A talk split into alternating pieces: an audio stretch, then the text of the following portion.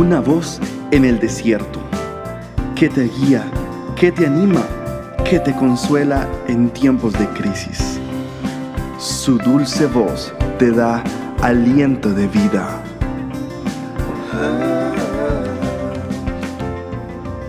Red de Mujeres Embajadoras.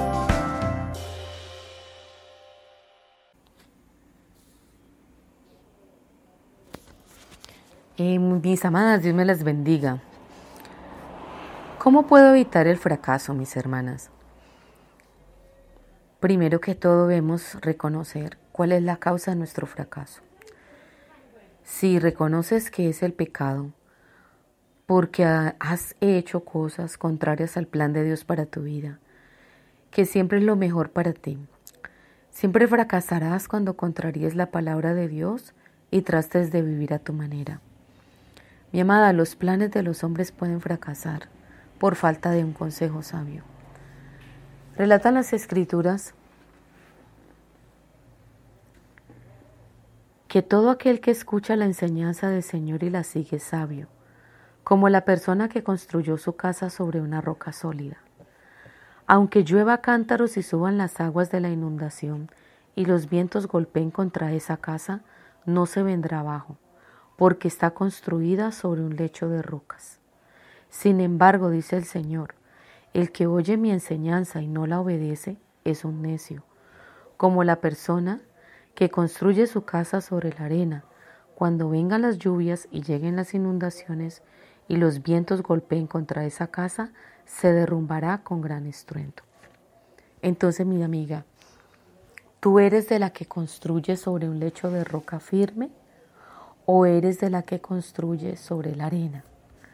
¿Cómo nos damos cuenta si lo que estamos edificando permanece a través del tiempo y de las circunstancias adversas? O si por el contrario, cualquier problema, eh, circunstancia, destruyen lo que has construido con esfuerzo. Recuerda, Escuchar un buen consejo te ayuda a no fracasar. El fracaso puede ser útil porque puede enseñarte importantes lecciones de vida sobre lo que debes evitar en el futuro. Y te estarás preguntando, bueno, ¿y cómo puedo superar el fracaso y seguir adelante? ¿O definitivamente ya no hay nada que hacer? La mejor reacción es acudir a Dios, arrepentirte y confiar en Él. Dice la palabra del Señor en Proverbios 24, 16. Los justos podrán tropezar siete veces, pero volverán a levantarse. Sí, mi amiga, como escuchaste, escuchaste bien. El justo puede tropezar hasta siete veces y siete veces volverá a levantarse. Significa que no hay límite para nuestras equivocaciones y para poder enmendar nuestros errores. Nuestro Señor nos ha justificado. Él, a través de Jesucristo, nuestro Padre Celestial nos ve justas y nos justifica de nuestros errores. Nuestro deber es levantarnos nuevamente. Dice la palabra del Señor que aunque caiga el justo, Él puede levantarse. El salmista decía, enemigos míos no se regocijen de mí, de mi mal, pues aunque caiga, me levantaré otra vez. Aunque esté en oscuridad, el Señor será mi luz. Qué maravillosa promesa. Aunque yo caiga, me levantaré. Y está diciendo otra vez. Significa que habías caído anteriormente. Aunque esté en oscuridad, el Señor será mi luz. ¿Qué quiere decir? Que aunque andes por valles de sombra de muerte, a causa de un error, a causa de un pecado, el Señor estará allí contigo y será tu luz. Él iluminará tu senda oscura y hará que te vuelvas por un camino diferente. Confía en el Señor. El Señor dirigirá tus pasos, él dice en su palabra que dirige los pasos de los justos. Aunque tropecemos, no caeremos, no nos quedaremos en el piso, porque el Señor es el que nos sostiene de su mano. Entonces, ¿qué debemos hacer? Es muy sencillo. Como muchos de los salmistas, de los grandes héroes de la Biblia que hemos leído por tanto tiempo, ellos no se quedaron en sus errores, ellos reconocieron su error, fallaron al Señor, pero se arrepintieron, pidieron perdón y Dios cubrió, cubrió su agravio, su falta, los perdonó y volvieron, siguieron su camino. Fue el caso de Jonás. Jonás quiso desobedecer a Dios. Jonás quiso hacer su voluntad. Jonás quiso esconderse del Señor y quiso pasar por alto su llamado. Dios es soberano. En su soberanía le dio libre albedrío al hombre o sea, le dio libertad de escoger. Dios es caballero y permitió que Jonás escogiera y tomara su decisión. Dios le dio una comisión y le dijo, ve a Nínive, porque voy a destruir esa ciudad, porque su maldad ha llegado a mis oídos. Todas las obras de ellos son malas y ya me cansé. Entonces ve y anúnciales que viene juicio de mi parte sobre ellos. Como Jonás sabía que Dios es grande en misericordia y bondad, él dijo no, no me voy a atrever y no me voy a, no me voy a, a permitir ir donde los ninivitas, hablarles de que viene un juicio de Dios.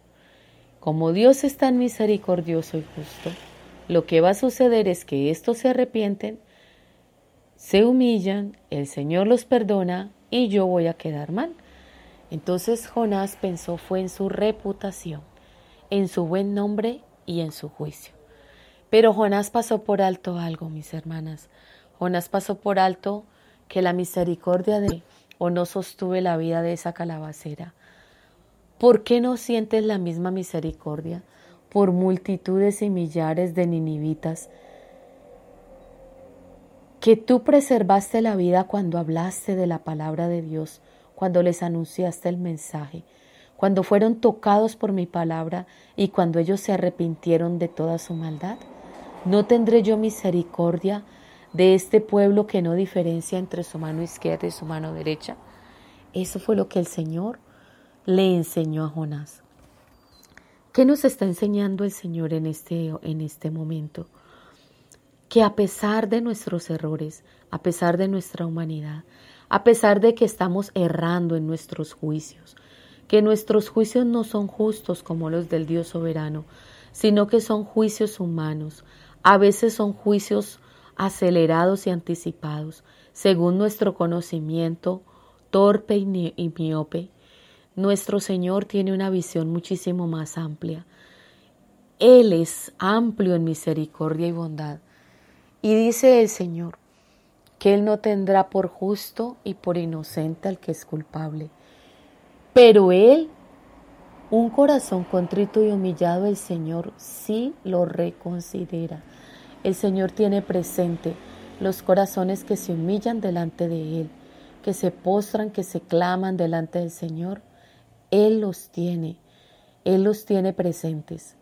Y el Señor los cubre de amor y de favores. ¿Cómo entonces podemos eh, corregir ese mal paso que hemos dado, esa mala decisión? Porque hemos visto un resultado terrible. Dice el Señor, humíllate delante de Dios y humíllate aún delante de los hombres, y serás exaltado cuando sea el tiempo. Deje todo su temor y deje la desilusión en las manos del Señor. Aleje los pensamientos que Satanás está colocando en su mente, como las luchas que tuvo Jonás. Luchó en sus pensamientos para no obedecer a Dios. Luchó en sus pensamientos para no cumplir con la comisión que el Padre le había asignado. Luchó contra su juicio humano y querer destruir a toda una ciudad. incluyendo niños, inocentes y animalitos. Juzgó acelerada y precipitadamente a toda una nación, tal vez por el mal comportamiento y por el pecado de algunos. Tengamos compañerismo con los que sufren.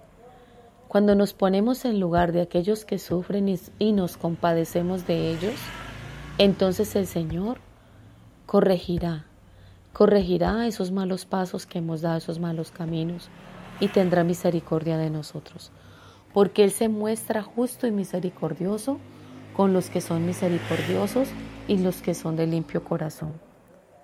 Busque al Dios de gracia para que Él lo restaure. Esa es una gran realidad. Cuando buscamos al Señor con todo nuestro corazón, Él nos honra y nos bendice y nos llena de favores y de gracias.